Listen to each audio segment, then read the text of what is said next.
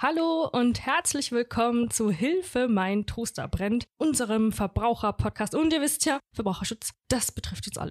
Heute geht's um Fake-Shops. Ich hoffe, dass es euch noch nie passiert und damit euch das nie passiert, hört euch diese Folge an. Das sind diese bösen Shops, wo du zahlst und nie irgendwas bekommst.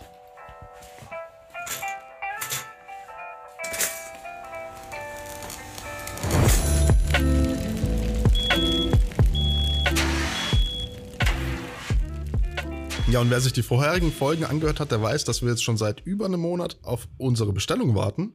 Wir haben nämlich ein Selbstexperiment gemacht. Wir haben Einhorn bestellt. Nina, wie sieht's aus? Was gibt's denn da Neues? Was ist denn der Status quo? Nichts Neues gibt's. Es ist immer noch nicht da, unser Plüsch-Einhorn. Wir haben ähm, mal über das Thema Dropshipping gesprochen in einer Folge. Wenn du dazu mehr wissen möchtest, hör dir unbedingt die Folge Hilfe, meine Kuscheldecke stinkt an.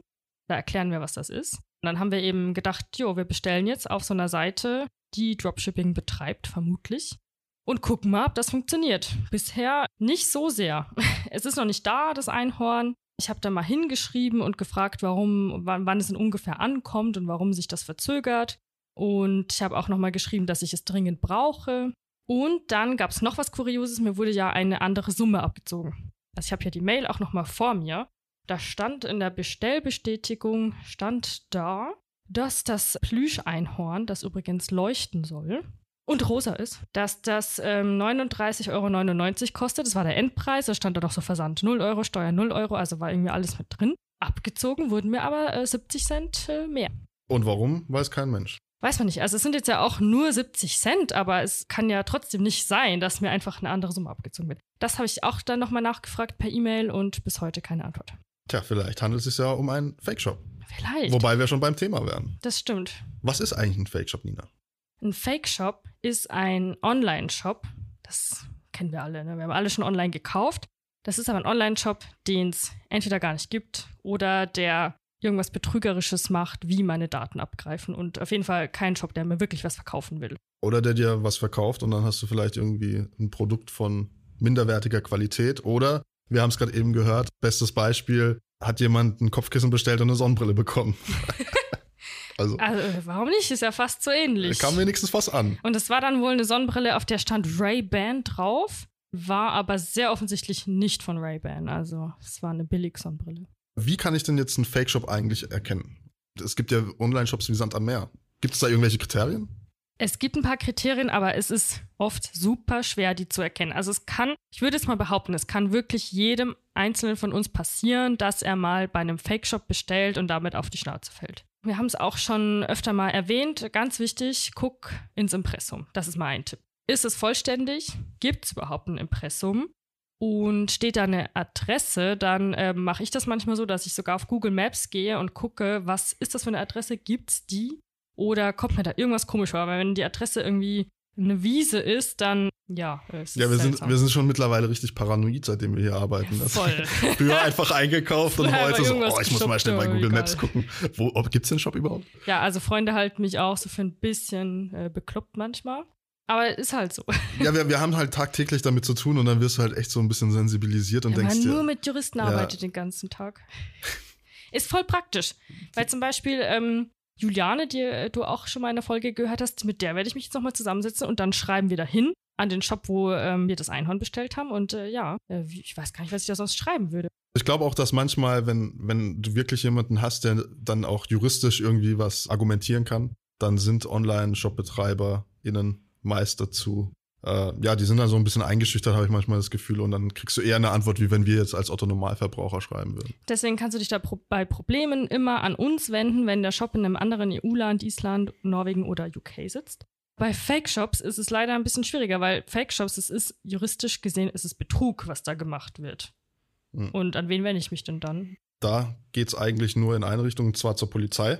Strafanzeige stellen und äh, das Beste hoffen. Meistens handelt es sich dann natürlich um Kriminelle, die wissen natürlich, dass sie sich da nicht korrekt verhalten und die sind dann meistens aber auch über alle Berge. Es kommt natürlich drauf an. Wir können nur den Tipp geben, wenn sowas sein sollte, wenn du irgendwie was online einkaufen willst, du hast es schon gesagt, ins Impressum schauen ist schon mal eins, aber auch da kann man natürlich Copy and Paste machen und irgendein anderes Unternehmen eintragen. Was aber auf jeden Fall sinnvoll ist, achte auf die Zahlungsarten. Also was für Zahlungsarten gibt es. Und da empfehlen wir immer, egal ob das jetzt äh, eine Online-Bestellung ist oder im, im Laden, bezahl am besten per Kreditkarte, weil da hast du auch die Möglichkeit, dein Geld zurückbuchen zu lassen, wenn die Ware mal nicht ankommen sollte.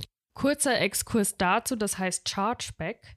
Und das kannst du bis acht Wochen nach dem Kauf machen.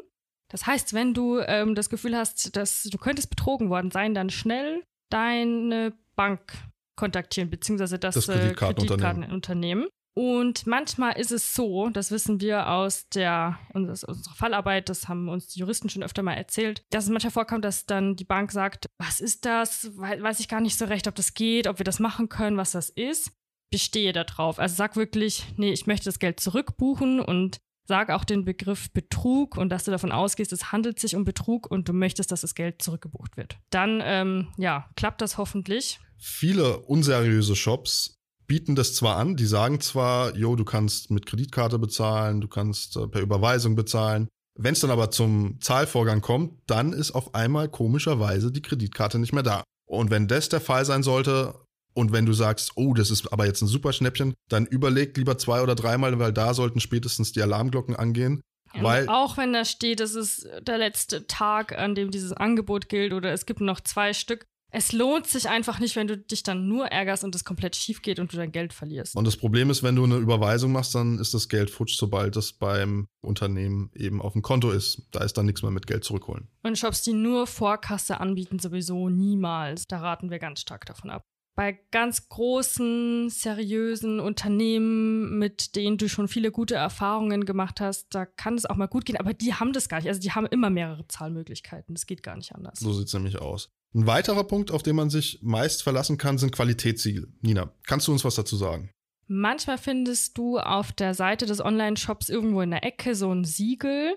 Das ist dann schon mal nicht schlecht, aber so ein Siegel kann ich auch faken und das ist wirklich easy. Ne? Ich kann mir das Bild einfach irgendwie runterladen, kopieren und dann auf meine Seite stellen. Da empfehlen wir den Klicktest. Äh, wenn du da draufklickst auf das Siegel, solltest du auf die Seite des Unternehmens kommen, das diese Siegel vergibt. Da könntest du dann nochmal den kompletten Check machen, von wegen, ob diese Seite seriös und echt ist und ins Impressum gehen und so weiter. Aber ja, also ein bisschen Zeit in so eine kleine Recherche ähm, investieren. Du kannst ja auch natürlich den Shop auch einfach mal googeln oder den Shop googeln mit dem Wort Erfahrung. Und dann ploppen ja oft auch so Seiten aller Trustpilot auf, die Kommentare sammeln, ja, was andere User und Käufer dafür Erfahrungen gemacht haben. Und bei den Erfahrungen natürlich ganz wichtig, nicht nur auf die positiven gucken, sondern auch auf die negativen. Es gibt aber auch viele Shops, die zeigen nur positive Bewertungen an. Da sind manche VerbraucherInnen, die eben auch darauf achten und sagen, okay, dann vergebe ich jetzt auch mal fünf Sterne, aber ich schreibe einen ne negativen Kommentar rein. Also da sollte man immer sich alles am besten in Ruhe durchlesen, sowohl die fünf Werte äh, die fünf Sterne Bewertung als auch eben die schlechteren Bewertungen, dass man da sich einfach so einen Gesamtblick über die fünf den Shop Werte Besternung finde ich die auch fünf cool. Werte Danke.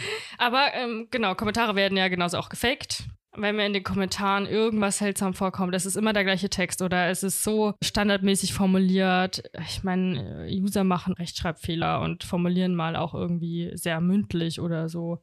Und richtig gute Faker faken natürlich auch sowas. Also ja, muss man äh, super skeptisch sein. Da gibt es ja auch wieder die Möglichkeiten, wenn du jetzt zum Beispiel von einem siehst, okay, der hat eine super Bewertung geschrieben, das hört sich aber schon eher so wieder Richtung Werbung an, oder es hört sich irgendwie nicht so ganz plausibel an, dann kann man meist auch diese Profile anklicken. Und wenn dieser User oder die Userin dann an dem Tag vielleicht oder in der Woche zehn Bewertungen zu zehn unterschiedlichen Produkten macht, dann kann das schon ein Indiz sein, dass da irgendwie was nicht stimmen kann. Dass es gekauft ist. Es gibt ja immer mehr auch Anbieter, äh, mit denen ich überhaupt so einen Online-Shop mir erstellen kann. Deswegen sehen die auch oft so professionell aus. Also deswegen erkennt man wirklich oft auf den ersten Blick nicht, dass es ein Fake-Shop ist. Und vor allem sieht es manchmal dann sogar so aus wie ein Shop, ähm, bei dem ich schon vielleicht eine gute Erfahrung gemacht habe, weil die vielleicht die, das gleiche Baukastensystem für ihren Online-Shop benutzen. Das heißt, das Design habe ich dann vielleicht schon mal gesehen irgendwie. Und manche gehen ja auch sogar so weit, dass sie Seiten wie vielleicht zum Beispiel Amazon, dass sie das so eins zu eins und detailliert und gut nachbauen, dass ich nicht sofort sehe, dass es äh, fake ist. Oder dass eben in der URL sich sowas ähnliches anhört wie Amazon, oder dann sind da irgendwie Schreibfehler drin oder sonst irgendwas. Oder es ist irgendwie .org statt .de. Genau, und es muss jetzt auch nicht Amazon sein, das kann ja, das war jetzt nur ein Beispiel, ich weiß nicht mal, ob es so eine Seite gibt, aber es gibt viele Seiten, die eben sich an Originalseiten orientieren und dann eben in der URL kleine Tippfehler absichtlich einbauen, dass wenn man es mal falsch eintippt, dass man eben auf der Fake-Shop-Seite landet. Ansonsten gibt's abschließend noch die Möglichkeit, sich über unabhängige Tester ein Gesamtbild über ein Produkt zu machen. Das eignet sich vor allem bei ähm, größeren Produkten, die man sich anschaffen will. Zum Beispiel, da kann man die Stiftung Warentest empfehlen, Ökotest, ähm, aber auch Watchlist Internet hat viele Informationen zu Abo-Fallen, zu Betrugsseiten, zu Betrugsmaschen. Und dann gibt's noch eine Seite, ich muss gerade überlegen. Das sind die Marktwächter von der Verbraucherzentrale. Gruß geht raus an die Kolleginnen und Kollegen. Die machen auch einen super Job, was eben digitale Inhalte angeht, Online-Shop-Betrüge und so weiter und so fort. Ich muss zugeben, ich bin auch schon mal auf Online-Shops gelandet, wo ich vorher noch nie eingekauft habe und wo ich mir nicht so ganz sicher war, ja, es ist halt auch mal ein Abwägen. Also ähm, ich dachte mir dann, äh, weiß nicht, wenn es sich vielleicht so um 15, 20 Euro handelt, dann ist der, ist der Schaden, das Risiko vielleicht relativ gering. Andererseits kann es genauso gut vorkommen, dass meine Kreditkartendaten gestohlen werden. Wie gesagt, die Kreditkarte ist ein sehr sicheres Zahlungsmittel, aber es kann trotzdem passieren. Identitäts- oder Bankdatendiebstahl. Also eigentlich sollte man das dann wirklich nicht machen. Und bei teuren Produkten, gerade bei Markenprodukten, einfach immer auf die offiziellen Trader gehen. Es kann auch sein, dass du wirklich eine Ware bekommst, aber die ist dann gefälscht und es ist einfach keine gute Qualität dann.